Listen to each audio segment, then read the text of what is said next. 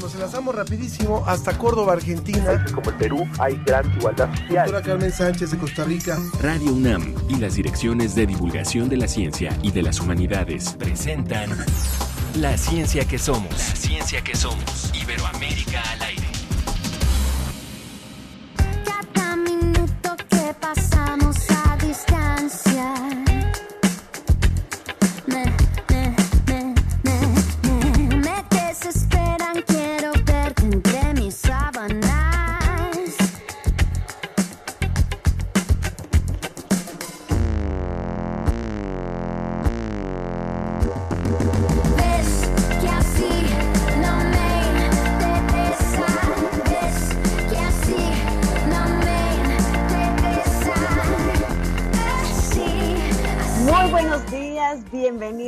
Bienvenidos a la ciencia que somos. Espero que estén muy bien esta mañana de viernes y pues me- nos da muchísimo gusto saludarlos con un abrazo a todos los que sintonizan este programa semanal, La ciencia que somos Ibero- Iberoamérica al aire. Yo soy Ana Cristina Olvera y está como siempre conmigo Ángel Figueroa. Ángel, muy buenos días. Buenos días y buenos días a todos los que nos están escuchando, a los que van a participar en el programa, a quienes se van a conectar con nosotros. Les damos la bienvenida y estamos escuchando la música de una artista argentina. ¿Por qué será? Este fin de semana es, es muy argentino. Y bueno, está Marilina Bertorli. Ella es eh, una música que a, a través de su lenguaje, a través del lenguaje de la música, expresa sus emociones en el género del rock. Era lo que estábamos escuchando al inicio de este programa. Así es, y saludamos con muchísimo gusto a los radioescuchas de la red de radio universitaria de Colombia. Les agradecemos mucho por transmitirnos en sus estaciones, pero queremos escuchar sobre las personas que nos están eh, pues siguiendo ahí en Colombia, que nos manden todos sus comentarios, sus dudas, qué les gusta del programa, qué temas les gustaría escuchar.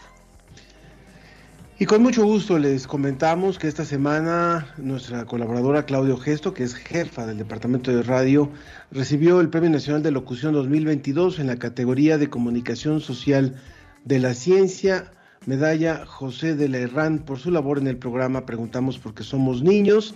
A ella y a todo el equipo de radio, pues muchas felicidades, enhorabuena por este reconocimiento. ¿Qué le vamos a presentar hoy?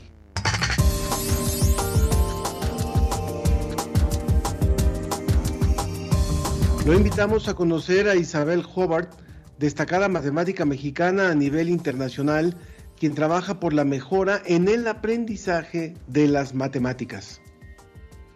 Y el portal Ciencia UNAM nos va a presentar el reportaje ganador del primer lugar en el certamen de periodismo de ciencia Grunenthal 2022. En él se aborda la falta de especialistas en medicina del dolor en México. Y el próximo 18 de diciembre se conmemora el Día Internacional del Migrante. Vamos a hablar con dos expertos sobre la situación de los migrantes en Centroamérica y los desplazados por el cambio climático.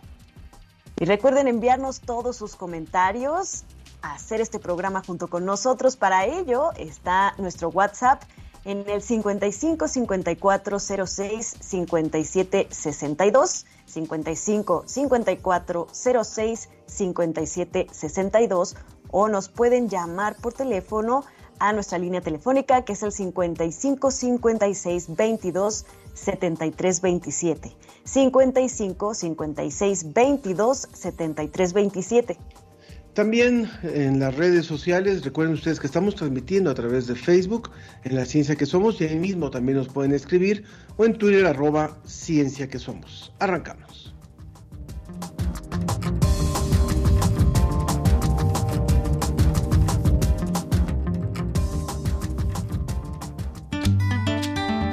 La ciencia que somos. La ciencia que somos. Entrevista.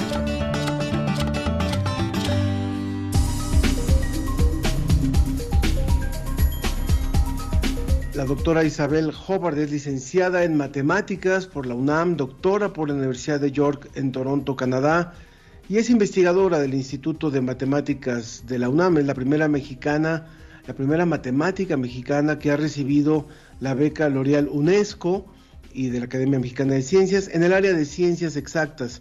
en el año 2012 por su trabajo titulado Álgebra combinatoria y geometría de los politopos abstractos eh, de dos órbitas. Ahora nos va a explicar de qué se trata esto.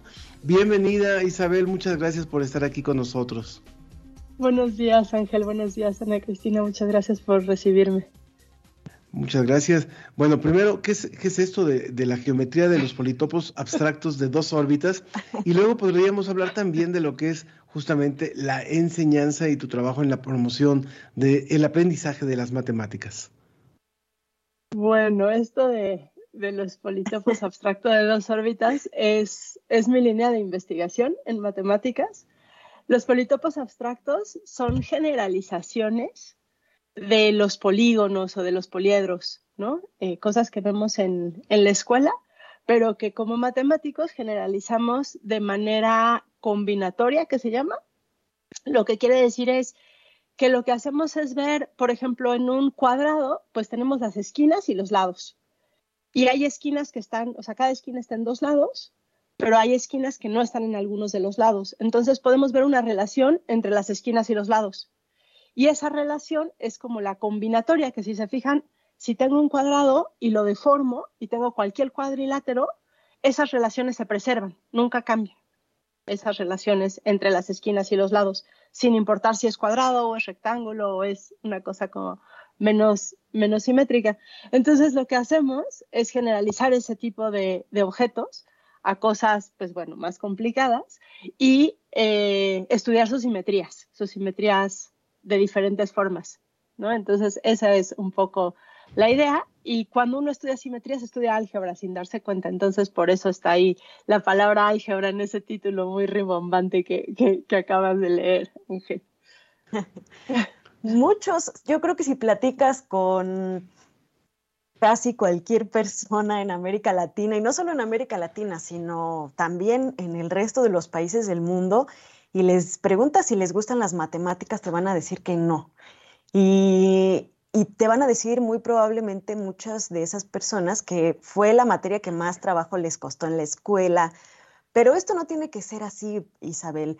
Cuéntanos por qué eh, las matemáticas son tan fascinantes y por qué es importante que se enseñen de manera correcta para que las personas, las niñas, los niños, eh, entiendan que, que pues, las matemáticas son como la llave para entender el mundo.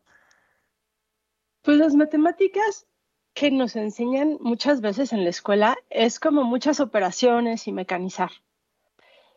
Y eso es parte de las matemáticas, pero no son todas las matemáticas. Las matemáticas tienen una parte mucho más importante o mucho más profunda, por así decirlo, que es la forma de razonar, la lógica, la resolución de problemas.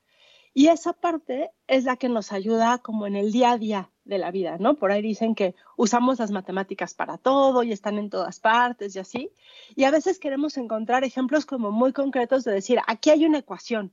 Y sí es cierto que en muchos lugares de, la, del día a día hay ecuaciones y usamos ese tipo de matemáticas, pero las matemáticas que usamos absolutamente todas las personas son estas matemáticas de lógica y resolución de problemas.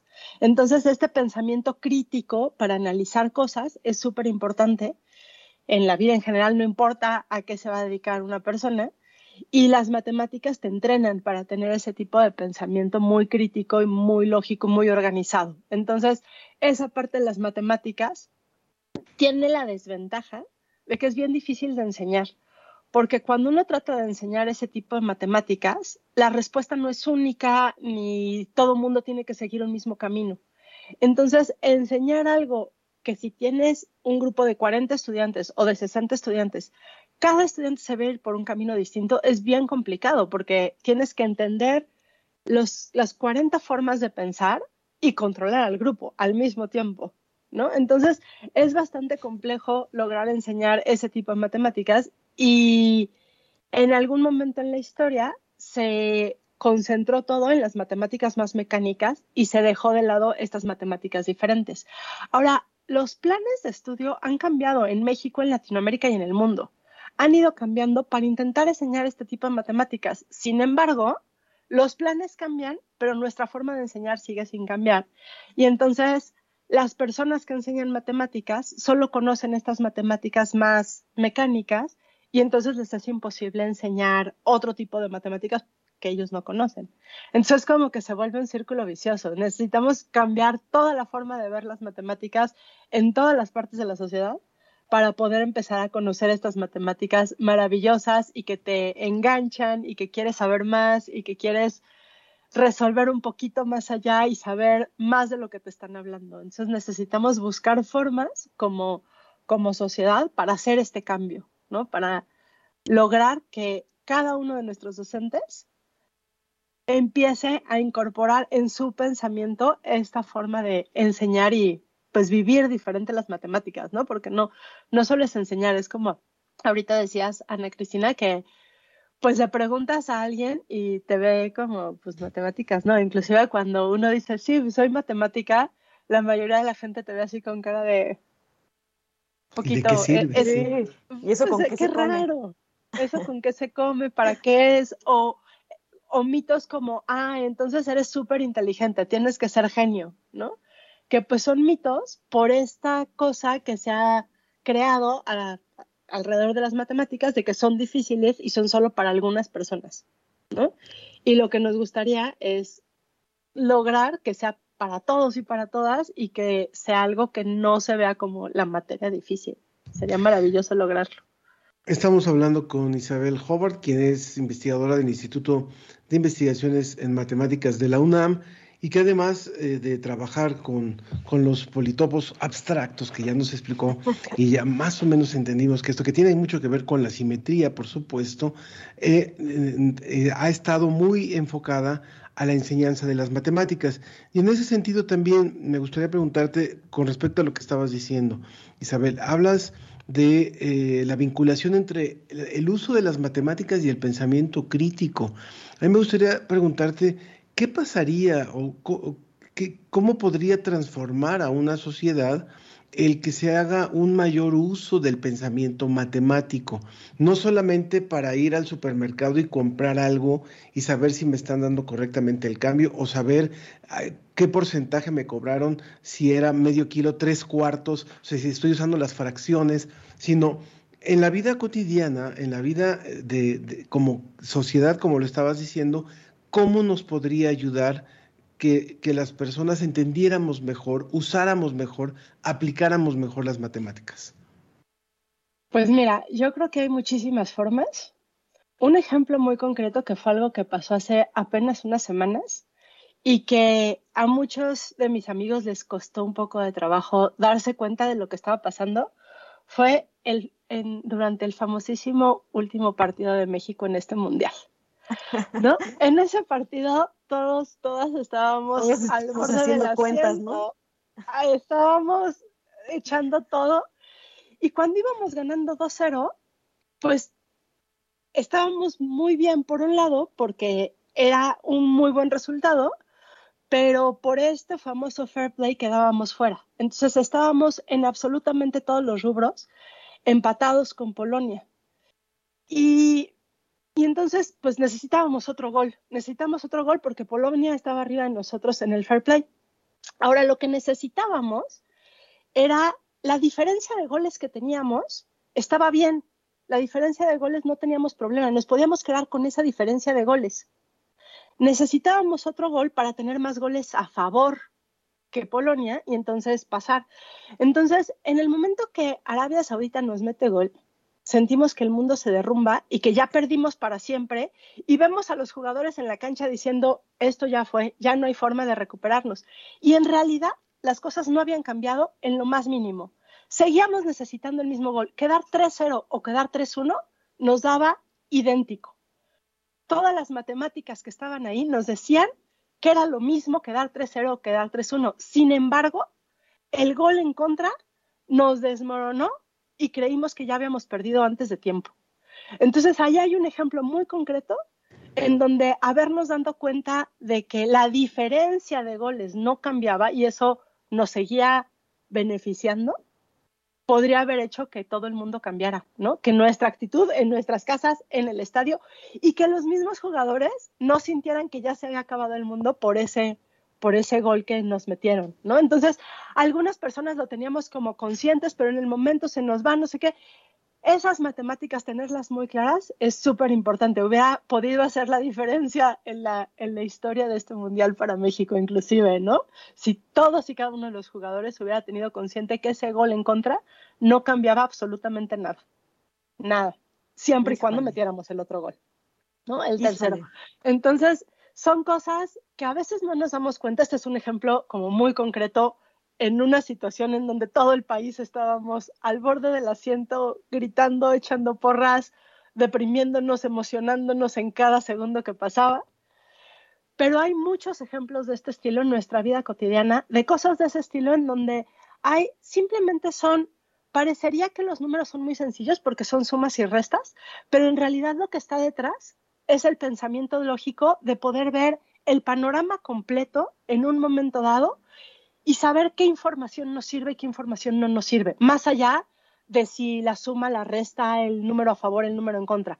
Es tener la visión completa y saber qué información es la que necesitamos para resolver el problema que tenemos enfrente. Y eso nos lo, nos lo enseña muy fuertemente las matemáticas y el pensamiento crítico y el perdón, pensamiento. Perdón, un segundito. ¿Cuántos embarazos no deseados podrían haberse evitado si hubiera un buen uso de las matemáticas, no? Pues muchas cosas. Por ejemplo, si, si se subieran bien los niveles de probabilidad y las estadísticas, ¿no? Por ejemplo. Sí, así además, además nuestro país participa en Olimpiadas de Matemáticas. ¿Qué es esto y, y, por qué es tan importante? ¿Y cómo le va a México? Porque creo que hacemos un mejor papel que en el Mundial. Las Olimpiadas de Matemáticas son concursos eh, hay Olimpiadas de Matemáticas para niños de primaria, de secundaria, de bachillerato, inclusive hay matemáticas, este, concursos de matemáticas universitarias. Y son concursos en donde el objetivo es precisamente que quienes participan generen este pensamiento lógico y de resolución de problemas. Entonces, no son concursos en donde nos ponen operaciones súper complicadas y nos hacen hacer cada vez operaciones más grandes. No son eso. Son más bien problemas que en principio uno no tiene clarísimo cómo se van a resolver. Es decir, cuando estamos en el salón de clase, por ejemplo, vemos suma de fracciones y después nos pone un problema, ya sabemos que tenemos que usar la suma de fracciones porque es lo que acabamos de ver. En las Olimpiadas nos ponen problemas que se pueden resolver con cualquier cosa de la que hemos aprendido en la escuela, en toda nuestra vida de la escuela, y algunas otras cosas que nos enseñan las mismas Olimpiadas.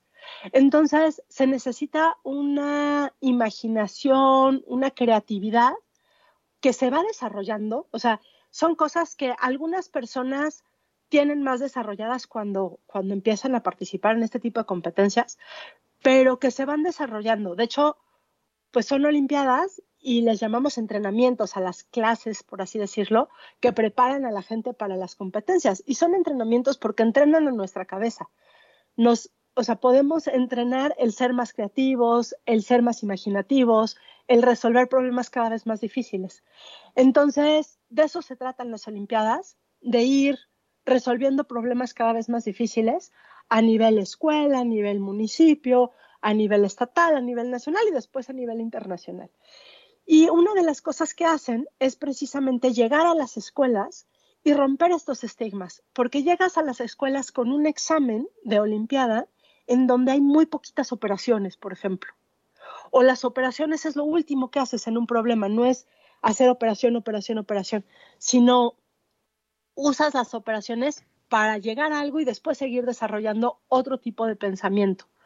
Entonces, lo que desarrollas es muy distinto a lo que ves en la escuela y desde que un estudiante llega a hacer un examen de estos dice, bueno, aquí hay algo diferente. Lo que me están poniendo aquí dice matemáticas y dice concurso y me lleva a un concurso internacional y no tuve que resolver raíces cuadradas, no tuve que hacer todas estas cosas que a veces nos, nos rompen la cabeza en la escuela, sino otras diferentes que suelen ser mucho más divertidas y muchas veces se pueden presentar a forma de concurso de, y de juego y de, pues como con motivos más divertidos. Entonces, tiene esta parte muy importante de que llegan muchas personas y les llegan unas matemáticas distintas, exámenes distintos a los que están acostumbrados a hacer en las escuelas. Y después, a quienes van, les va yendo bien y van pasando diferentes etapas, entran a entrenamientos en donde pues desarrollan esta capacidad muy a fondo y entonces se preparan para una, bueno, para ir a la universidad, estudiar esencialmente lo que quieran y después tener una vida laboral en donde este conocimiento, este, o, más que conocimiento, estas habilidades que desarrollaron durante la escuela les van a servir para siempre, ¿no? Y eso lo sé de primera mano porque yo participé en las Olimpiadas cuando estaba en, bachillerato y sé que eso que aprendí en las Olimpiadas me ha servido toda mi vida y he visto a mis compañeros olímpicos que les ha pasado lo mismo, además de a pues, los cientos de estudiantes que he visto pasar ¿no? en las Olimpiadas. Entonces, eso es parte de la, de, de la importancia de estos concursos y de lo maravilloso que son. Y a México le suele ir muy bien, justamente como, como mencionabas. Eh, México, digo, cada año va cambiando, cada año México participa en un montón de concursos internacionales eh, que la Olimpiada Mexicana de Matemáticas prepara a sus estudiantes para participar en, ellos y manda con profesores de, de, la misma, del mismo programa. Y pues generalmente regresamos con muchas medallas, casi todo el equipo regresa con medallas, a veces tenemos la suerte de regresar con alguna de oro, pero en general hay por ahí algunas de plata, algunas de bronce, y eso es muy motivante para los para las personas que concursan y muy motivante para los que trabajamos en esto, porque pues nos inspira a seguir a seguir trabajando y ver ver pues ver cómo van avanzando todos y todas las estudiantes es maravilloso, ¿no? Ahora, cabe mencionar que las, las, medallas no son lo más importante, lo más importante es el proceso. las Olimpiadas son, o sea, la, la, Olimpiada Internacional y la medalla internacional es como la cereza del pastel, pero todo lo que está antes, eso es lo más importante en este asunto, ¿no? Isabel, pues y es una, gran, es una gran labor. Por ejemplo, aquí Rosario Durán nos dice, me hubiera encantado que cuando estudié alguien me contara como la maestra de matemáticas con esa pasión por enseñar. Yo creo que se hubiera aprendido y no tenerles terror. Una gran labor la que, la que haces, Isabel. Muchas felicidades por todos estos eh, premios, pero sobre todo por eso, porque seguramente recibes muchísimos comentarios gratificantes de la enseñanza. Muchas gracias por haber estado con nosotros hoy. Al contrario, gracias a ustedes por recibirme. Y nos vamos rápidamente con el asombro, valga la redundancia de lo que estábamos hablando, la cápsula del diccionario de las emociones y continuamos. El diccionario de las emociones.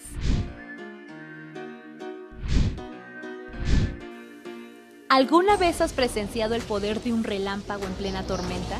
¿O has visto a un ilusionista desaparecer y aparecer a una persona ante tus ojos? Si es así, posiblemente sentiste asombro, una emoción que experimentamos cuando algo capta poderosamente nuestra atención, especialmente si es raro, inesperado, singular o que no comprendemos. El asombro no solamente nos deja sin habla, también llena nuestra mente de preguntas, reta nuestra comprensión y revela nuestra ignorancia y limitaciones. Cuando nos asombramos, prestamos completa atención física y mental al suceso que lo produjo. Nuestras cejas se levantan, los ojos y la boca se abren y la quijada se cae ligeramente. Asombrarnos nos impulsa a buscar el conocimiento y el entendimiento del mundo. Nos lleva a cuestionarnos y nos permite razonar ante nuevos estímulos para integrarlos con ideas que hemos procesado antes.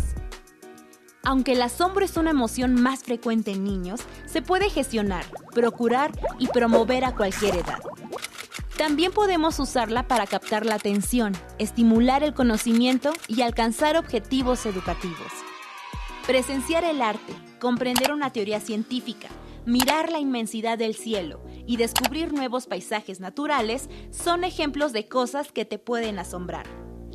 Y recuerda, reconocer y manejar nuestras emociones nos ayuda a vivir mejor.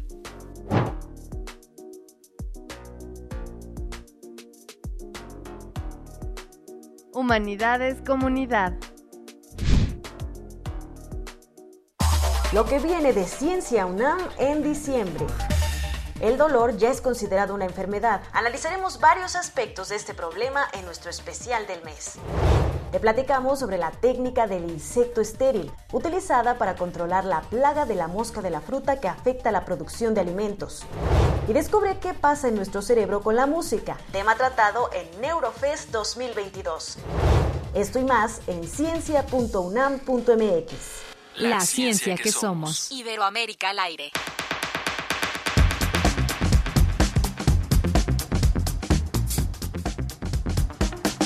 Y precisamente desde el portal Ciencia UNAM está con nosotros María Luisa Santillán. Luisa, si puedes prender tu cámara por ahí para que te podamos ver todas y todos. ¿Quién es la ganadora del primer lugar en la categoría de eh, reportaje escrito del de el concurso de periodismo de ciencia Gurdental por un México sin dolor. Luisa, bienvenida. Tú escribiste un reportaje eh, muy bueno que, publicamos en Ciencia UNAM acerca de la necesidad de que haya más profesionales eh, que, estén especializados en tratar el dolor, que ya es considerado una enfermedad en sí mismo y no solamente un síntoma de, alguna otra enfermedad. Y descubriste datos muy interesantes. Bienvenida y muchas felicidades por el, el premio. Hola, ¿cómo están? Buenos días. Hola Ángel, hola Ana Cristina. Muchas gracias por, por la invitación.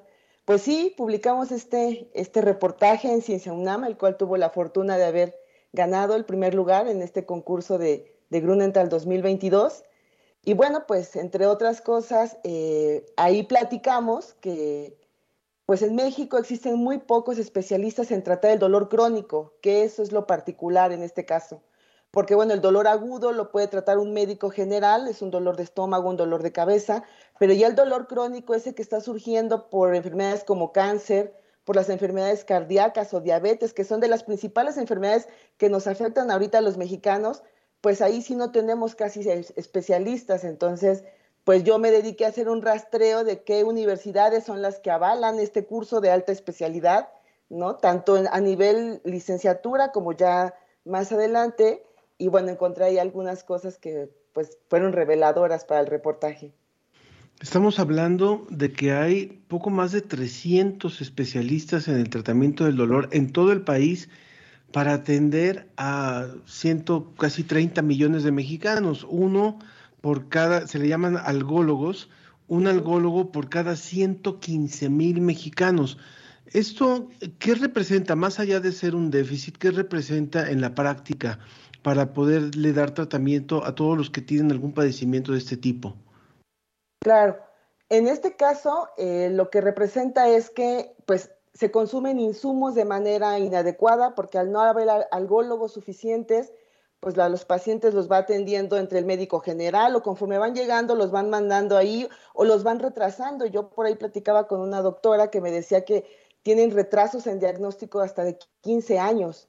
Entonces son 15 años en los que ellos van pasando de especialista en especialista, siempre erróneo el especialista, bueno, no la, no la especialidad adecuada, y hay consumo de insumos innecesarios, ¿no? Hay pérdida de calidad de vida para el paciente mismo, para la familia, pues hay desesperación, los pacientes ya caen en periodos de estrés también, hay mala práctica, que eso era importante también en el reportaje, porque lo que está ocurriendo también en estos casos es que estudian un curso de, dolor en otros países, algunos médicos vienen a México y tratan de practicar el dolor acá, bueno, de dar este tratamiento contra el dolor, pero no están avalados. Lo importante aquí en México es que ellos deben de estar avalados por el Consejo.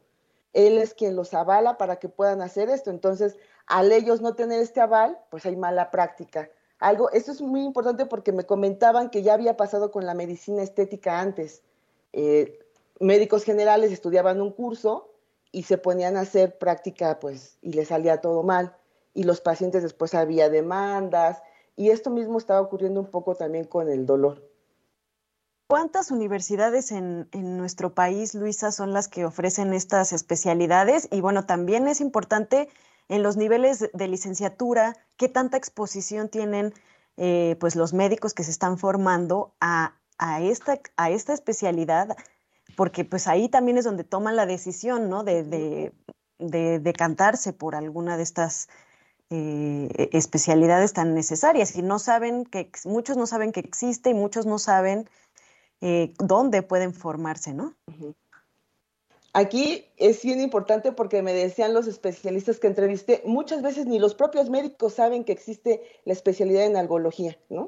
Bueno, entonces, de los primeros datos era, había una sola, universidad que daba el aval, que era la UNAM. Yo partí de ahí. Trece sedes, que son los institutos de alta especialidad en el país, y de esas trece nada más una estaba fuera del Distrito Federal, que para mí eso fue muy revelador, porque yo decía, todas están aquí, dos en el Distrito Federal y una en León. Y yo decía, bueno, y quien quiere venir de Baja California o de Yucatán, ¿cómo le hacen para estudiar? ¿no? Todo estaba muy centralizado.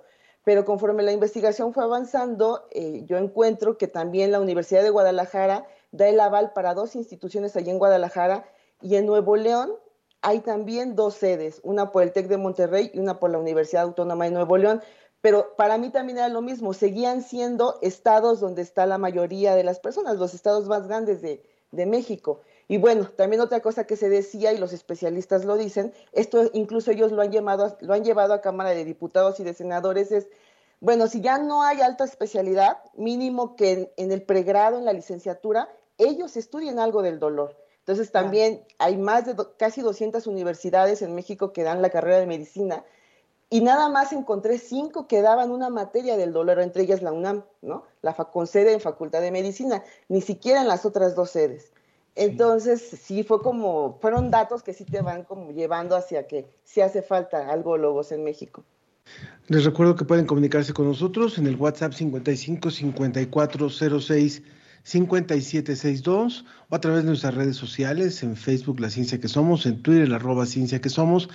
Estamos hablando con Luisa Santillán, reportera de Ciencia UNAM, y que obtuvo este primer lugar en, con respecto a este reportaje de la medicina del dolor.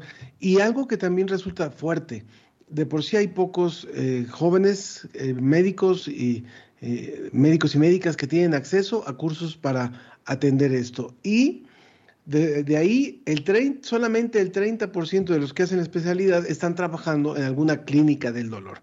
Rápidamente para cerrar, Luisa, el, la vinculación entre envejecimiento, somos una población que ha logrado ampliar su esperanza de vida y esto repercute también en otro tipo de padecimientos. Entonces, la vinculación entre población envejecida y atención del dolor.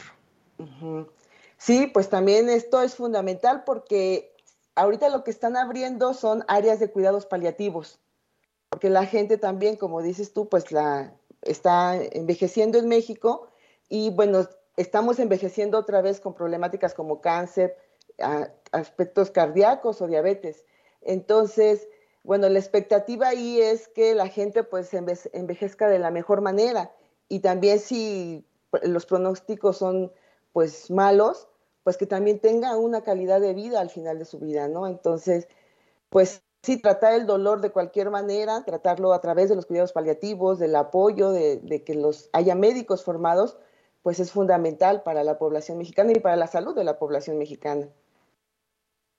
Luisa, y pues inspiradas en este, en este reportaje que realizaste y todo lo que encontraste en Ciencia UNAM, eh, a partir de lunes vamos ¿Tal? a empezar ¿Tal? a publicar un eh, especial sobre el dolor en sus diferentes modalidades, eh, por ejemplo, cómo lo viven los niños, eh, cómo es el, el, dolor de dientes y de boca, que es uno de los dolores pues, más intensos, ¿no? Vamos a abordar diferentes temas, entonces eh, les invitamos a todos los que nos escuchan y las que nos escuchan a leer a partir del de lunes estas entregas especiales de la ciencia del dolor. Gracias, Luisa, enhorabuena. Y por, supuesto el reportaje, y por supuesto el reportaje completo que hizo Luisa también en Ciencia, en el portal Ciencia UNAM. Muchas gracias, Luisa. Gracias, un abrazo. Hasta gracias. Luego. Continuamos, continuamos con One Radio y nuestra entrevista sobre migración. Visuam, una representación gráfica de contenidos y que está al alcance de toda la comunidad de la Casa Abierta al Tiempo de manera gratuita, rápida y sencilla fue desarrollada por profesores del Departamento de Ingeniería Eléctrica de la Unidad de Iztapalapa de la UAM, además de contar con el apoyo de estudiantes de la licenciatura en computación y del posgrado en ciencias y tecnologías de la información. Esta herramienta facilita el acceso a datos y resultados de investigaciones mediante gráficos, estructuras en 3D y animaciones. El proyecto utiliza el poder de las tarjetas gráficas que constan de miles de procesadores utilizando una técnica de programación en la que muchas instrucciones se ejecutan simultáneamente para una presentación eficiente de los contenidos. Este tipo de tarjetas gráficas de inmediato nos hace pensar en los videojuegos, pero en este caso se está utilizando para el procesamiento general y científico. Visuam cuenta con varias ventajas, pero entre todas, la que más destaca es que favorece la divulgación, ya que se usa de un modo intuitivo, sin necesidad de conocimientos técnicos profundos y construye el mecanismo más sencillo para lograr grandes cantidades de datos en formatos diferentes. De esta manera, disponer de un instrumento así posibilita la detección de patrones y tendencias, así como predecir o comunicar inferencias derivadas del análisis. En esta herramienta intervienen estudiantes de licenciatura y posgrado con proyectos terminales y tesis de maestría y doctorado para crear la simulación o visualización así como colegas de la División de Ciencias Básicas e Ingeniería de la Unidad Iztapalapa. Pero la intención es acercar al resto de las sedes académicas de la UAM, esto con la intención de promover una labor colaborativa. Los profesores encargados de Visuam han mencionado que esta primera versión de la herramienta será mejorada e irá evolucionando. Esto va a ser en virtud de que están buscando más participantes, por lo cual dan la invitación al alumnado y a la comunidad académica de todas las disciplinas que deseen unirse, incluidas las licenciaturas en diseño de la comunicación gráfica y en comunicación, quienes contribuirían a la presentación. Para la ciencia que somos desde la Universidad Autónoma Metropolitana.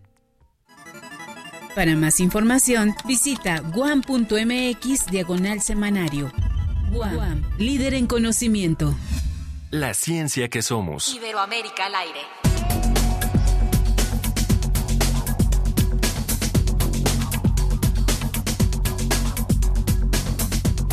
Continuamos en la ciencia que somos. Está ya con nosotros el doctor Guillermo Castillo Ramírez. Él es investigador del Departamento de Geografía Social del Instituto de Geografía de la UNAM. Es maestro y doctor en antropología por la UNAM y ha realizado diversas estancias postdoctorales. Muchas gracias, muchas gracias por estar aquí con nosotros, Guillermo, para hablar hoy sobre un tema que es fundamental en nuestra región, sabiendo que este programa no solamente se escucha en México, se escucha también en Colombia, se escucha en Ecuador, en Argentina es cuántos millones de personas viven fuera de sus lugares de nacimiento. Y esto siempre me hace recordar esa frase que se manejaba mucho en la época, en la década de los 80, cuando la gran migración centroamericana, la primera gran migración centroamericana, que decía, nadie quiere estar lejos de donde están sus muertos. La migración no es, no es por gusto, es una una fuerte necesidad. Bienvenido Guillermo y retomamos este primer comentario. Hola, un gusto estar con ustedes, eh, Ángel, Ana Cristina. Este, sí es un tema muy relevante y como saben el 18 es justo el Día Mundial del Migrante. Eh, yo haría un primer encuadre justamente en esos términos, ¿no? Como bien dices, este, la migración es un fenómeno muy complejo y está vinculado fundamentalmente a una serie de causas que la provocan. Eh, una de las más importantes quizás sería la que tiene que ver con cuestiones económicas. Sabemos que hay detonantes fuertes, ¿no? Que tienen que ver sobre todo con empleo, salario. Y este es uno de los principales contextos de exclusión. En la, en la bibliografía sobre la migración hay una serie de teorías que nos ayudan a explicar esto, pero para que se den cuenta, estamos hablando de un total de cerca de 280 millones de migrantes para el 2020, ¿no? incluso en el contexto de la pandemia. Estamos hablando de cerca del 3.5% de la población mundial y que gran parte de ella se dirige justamente hacia eh, economías de altos ingresos, países del norte global, ¿no? Sobre todo, pensemos en el primer destino es Estados Unidos. Pero lo que intento mostrar con esto es justamente que se trata de una serie de fenómenos que están vinculados a procesos eh, que exceden la voluntad de los migrantes, ¿no? Y esto sí hay que decirlo hay también una taxonomía, una clasificación en términos de las causas de las migraciones y es fundamental entender que muchas de ellas son de carácter forzado. Esto significa fundamentalmente que los contextos, las causas por las que salen, no dependen de ellos. Enuncié algunas, ¿no? Trabajo, salario, eh, pero también hay otras de carácter socioambiental, por ejemplo, cuando hay fuertes eventos eh, naturales, ¿no? huracanes, que provocan una serie de impactos muy, muy drásticos que desarticulan la estructura productiva. ¿no? Esa sería la segunda gran causa. Y la tercera tiene que ver justamente con cuestiones de contextos de violencia. ¿no? Hay también una en términos de las regiones donde se llevan a cabo, pero sí me gustaría señalar esta idea de que muchas se van sobre todo hacia economías de altos ingresos por razones bastante entendibles. La primera es hay mucho más altos salarios y también hay que decir que las economías de altos ingresos, por el comportamiento demográfico, es decir, por el tipo de, de la forma en que está compuesta la, la, población en relación a lo que tú decías antes, Ángel, son poblaciones que ya tienen procesos de envejecimiento claro y que muchas veces en ciertos nichos productivos, ¿no? Le hace, por ejemplo, industria, agricultura, no tienen la cantidad suficiente de trabajadores, ¿no? Entonces, con esto lo que quisiera decir no solo es el encuadre sociopolítico de la migración, sino también esta serie de estigmas que la rodean muchas veces tienen que ver con prejuicios y no con hechos, ¿no? En los hechos sabemos que hay una serie de millones de personas que tienen múltiples necesidades irresueltas, pero también sabemos que en los países de destino hay mercados laborales que necesitan trabajadores, ¿no? Y en este sentido, un escenario claro, importante de reconocimiento de derechos humanos sería justamente pensar en reconocer la complejidad, permitir la migración como un derecho y hacerlo en términos de respeto a los derechos humanos y laborales de los migrantes. Justamente, Guillermo, eh, se estigmatiza la migración y en muchos casos se persigue, ¿no? Eh, eh, hay, hay, varios países en los que la migración se persigue, se, se castiga de alguna forma, aunque esto no es del todo legal y correcto. Son castigos, digamos, de alguna forma velados, ¿no? Como estos métodos de separar a las, a las madres o a los padres de los niños, por ejemplo, eh, y mantenerlos en, reclusión, eh, pues que es realmente contra los derechos humanos. ¿Por qué, ¿Por qué debemos de considerar a la migración también como un derecho, o sea, como algo que todos los seres humanos tenemos eh, el derecho de hacer, ¿no? Buscar un lugar donde, donde tengamos mejores condiciones de vida. ¿Y, qué pasa con, con estos países que, que, castigan la migración de alguna forma? Sí, mira, tú lo has dicho muy bien. O sea, en general hay que entender que el grueso del proceso migratorio, como decía, tiene que ver con condiciones de desarrollo, ¿no? Estamos hablando de condiciones materiales de vida, eh, salud, educación y sobre todo trabajo. Trabajo es una de las más importantes. Trabajo e ingreso, que es una dupla, ¿no? Importante. Entonces, en la medida en que ellos buscan estas, eh, satisfacer estas necesidades, están mostrando una serie de agencias políticas que es importante reconocer. Y es importante también reconocer que en el orden político mundial actual hay una serie de desigualdades que no garantizan que esto pueda acontecer de manera digna ¿no? y básica en todos los países. ¿no? Entonces, esta sería la primera cuestión. La segunda es que es completamente legítimo tener una vida digna, ¿no? Y un salario que te dé para vivir. Y en este sentido hay un encuadre de derechos humanos supuestamente que se respetan a nivel internacional, pero que nosotros vemos que no tanto. Pero de facto, a nivel de lo prescriptivo, de, lo, de la norma jurídica, cualquier ser humano tendría que tener estos derechos.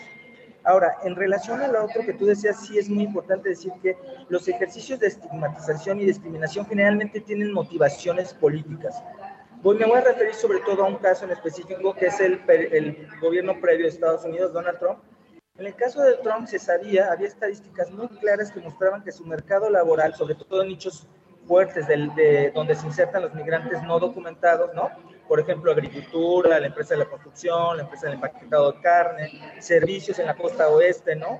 Eh, labores de cuidado son, son eh, nichos laborales que ya no están cubriendo la población nativa, ¿no? o sea, que no tienen ya la capacidad demográfica para solucionar estas necesidades. Entonces, frente a este escenario, en lugar de hacer un análisis que tuviera que ver con la documentación, con un registro histórico de crecimiento de la población, de las necesidades económicas de Estados Unidos, del respeto a los derechos laborales, lo que impera es una mirada ideológica política que tiene fines claros, que es legitimarse frente a ciertas bases, ¿no? Pero aquí sí hay que ser claro y terminante. No hay evidencia científica que apuntale a que estos ejercicios tienen un sustento, ¿no? Efectivamente, puede haber casos muy excepcionales de migrantes que transgredan una norma, pero en general lo que ha mostrado la evidencia científica, hay muchos colegas en Estados Unidos, ¿no? Que lo que han mostrado es que en general donde están los migrantes, Oh, hemos perdido por ahí. No es que la mayoría de ellos sean criminales, no, por el contrario, son gente que trabaja de manera muy ardua y que además esto hay que decirlo de manera importante. El migrante no documentado que trabaja en Estados Unidos genera un proceso de acumulación de riqueza. ¿Por qué? Por tres razones muy sencillas.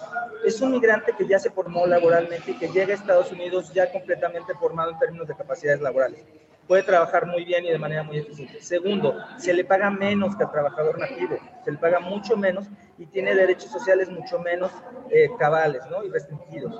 Y tercera, genera una derrama económica importantísima en Estados Unidos. Estamos hablando de un volumen de más de 10 o 12 millones de mexicanos, cerca de 12 millones de mexicanos con y sin documentos, que si se fijan es una cantidad importante en términos del consumo, ¿no?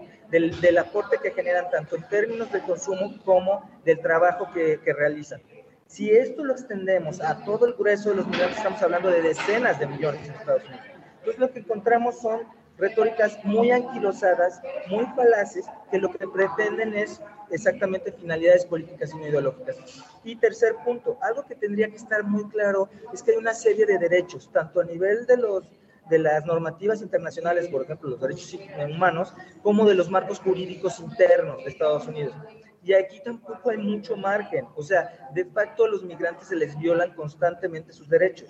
Un trabajador, por el hecho de, realizar una actividad que, puedes, que tiene que ser valorada económica, merece una retribución digna y justa. Y esto en pocas veces se dimensiona, ¿no? Entonces, sí, yo ahí eh, justamente la idea que mencionas es fundamental. Hay que desmitologizar la migración, hay que quitarle esta serie de prejuicios y estigmas que lo único que hacen es entorpecer el análisis ¿no? y la evidencia que permite tener una visión mucho más clara. ¿no? Y una visión clara diría eso, se trata de, de, miles, de decenas, de millones de personas que se desplazan ¿no? para satisfacer sus necesidades y que lo hacen en el tenor de, de dar algo a cambio, que es su trabajo. ¿no?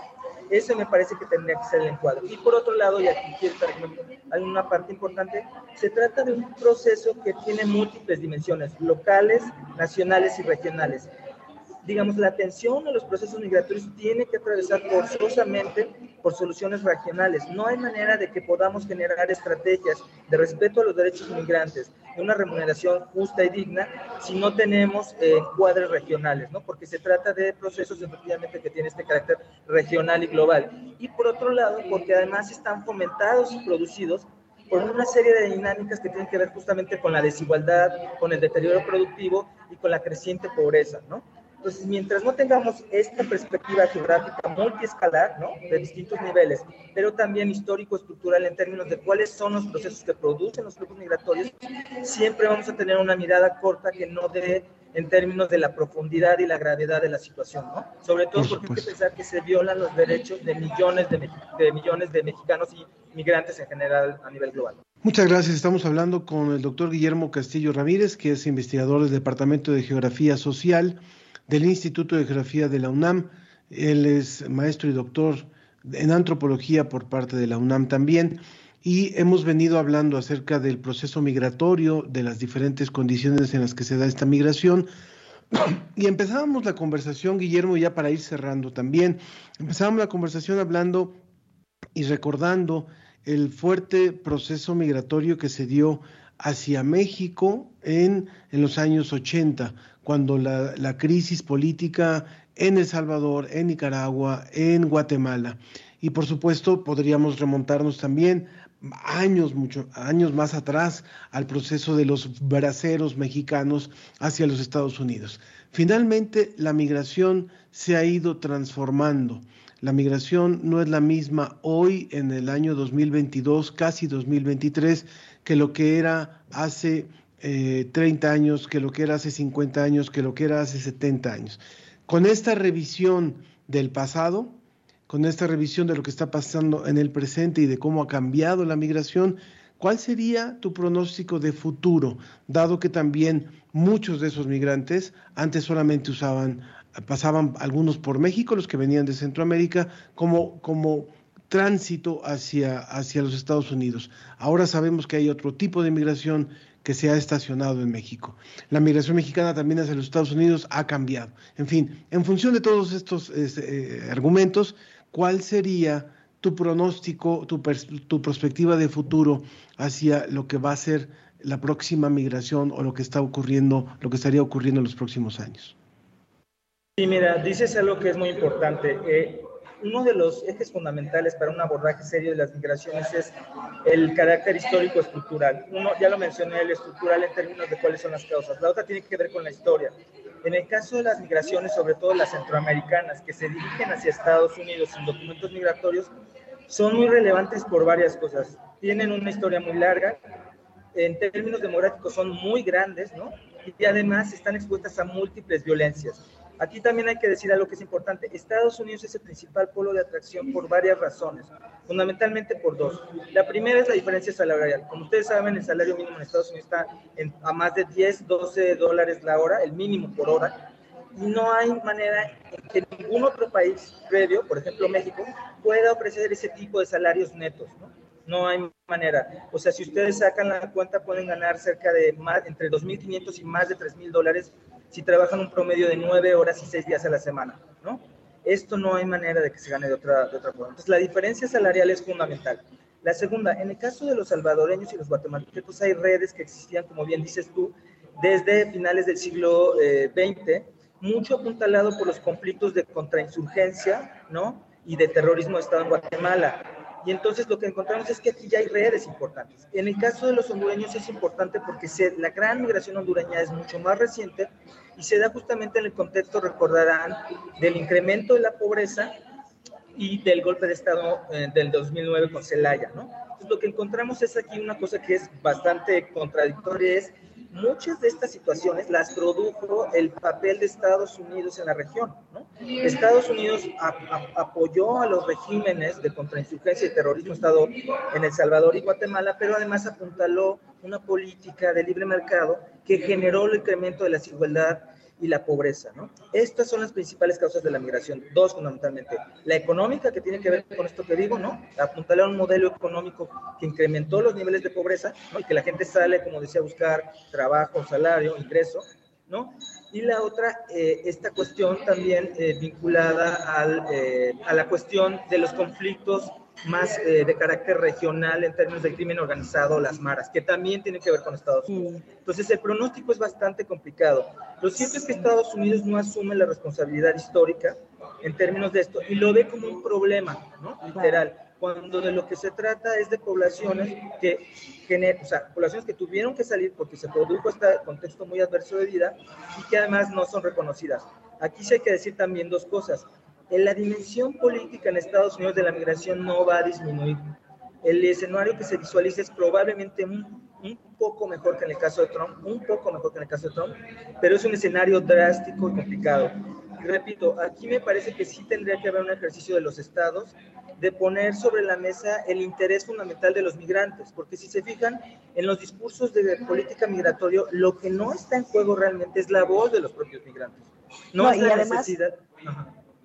Además, eh, se suma otro factor muy importante a estos que nos comentas, que va a ser yo creo que uno de los que va a marcar el futuro de la migración, que es precisamente la crisis ambiental, ¿no? Ya lo mencionabas tú, Guillermo, y se ha visto en las últimas COPs, tanto la que se llevó a cabo en Egipto como la que se llevó a cabo en Canadá, que eh, eh, se está presionando para que los países del norte global se hagan responsables también del daño ambiental que han propiciado y pues seguramente que, también está propiciando esta migración por causas ambientales. Y para esto le damos la bienvenida a la doctora Úrsula Oswald, quien se integra eh, rápidamente en estos últimos minutos, quien es doctora en antropología social con especialidad en ecología de la Universidad de Zúrich e integrante del Centro Regional de Investigaciones Multidisciplinarias, el CRIM de la UNAM. Doctora, para que nos diga rápidamente eh, la importancia que va a cobrar en el futuro y que está cobrando actualmente eh, la migración por cuestiones climáticas. Parece que está cerrado su micrófono, doctora, si lo puede abrir, por favor.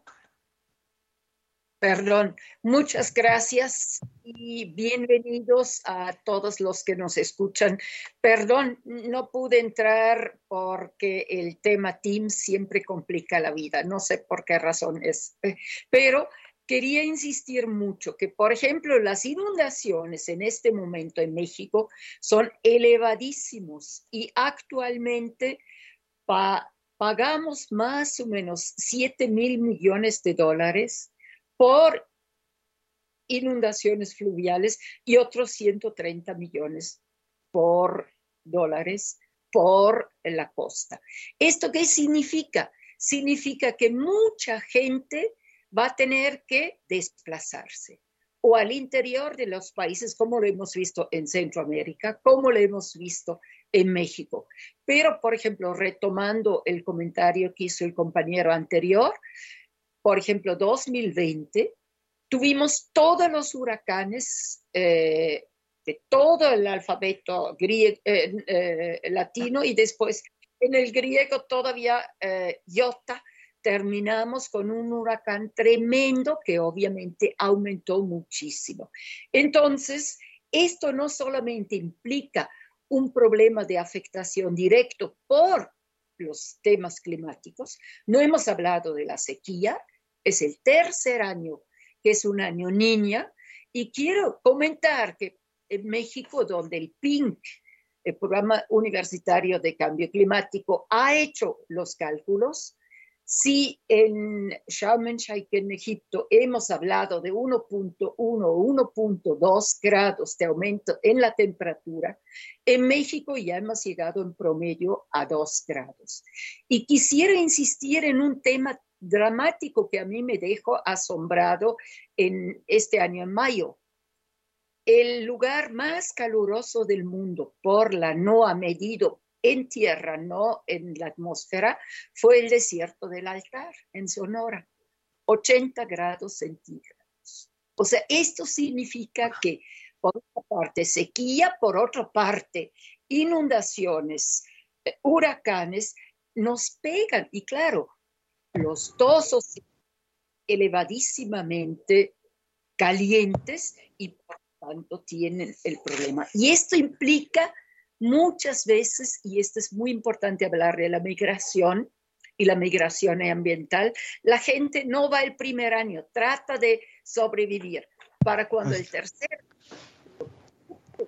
todas las posibilidades de supervivencia, sus propios eh, maíz y frijol se pierden, no tienen con qué vivir, no les queda más que huir.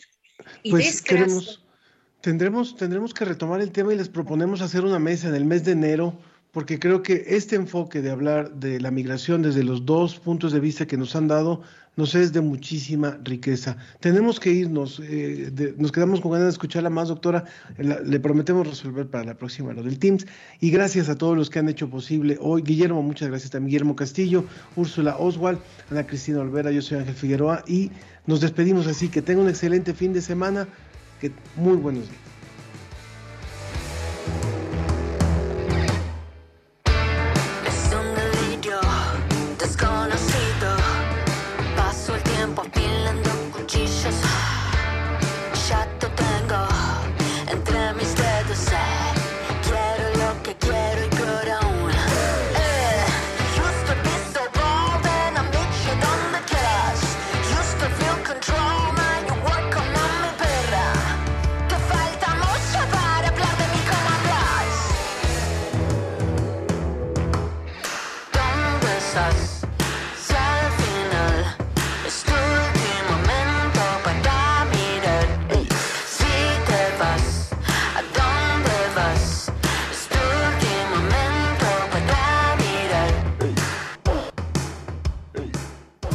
Fue La Ciencia que Somos. Iberoamérica al aire. Los esperamos el próximo viernes.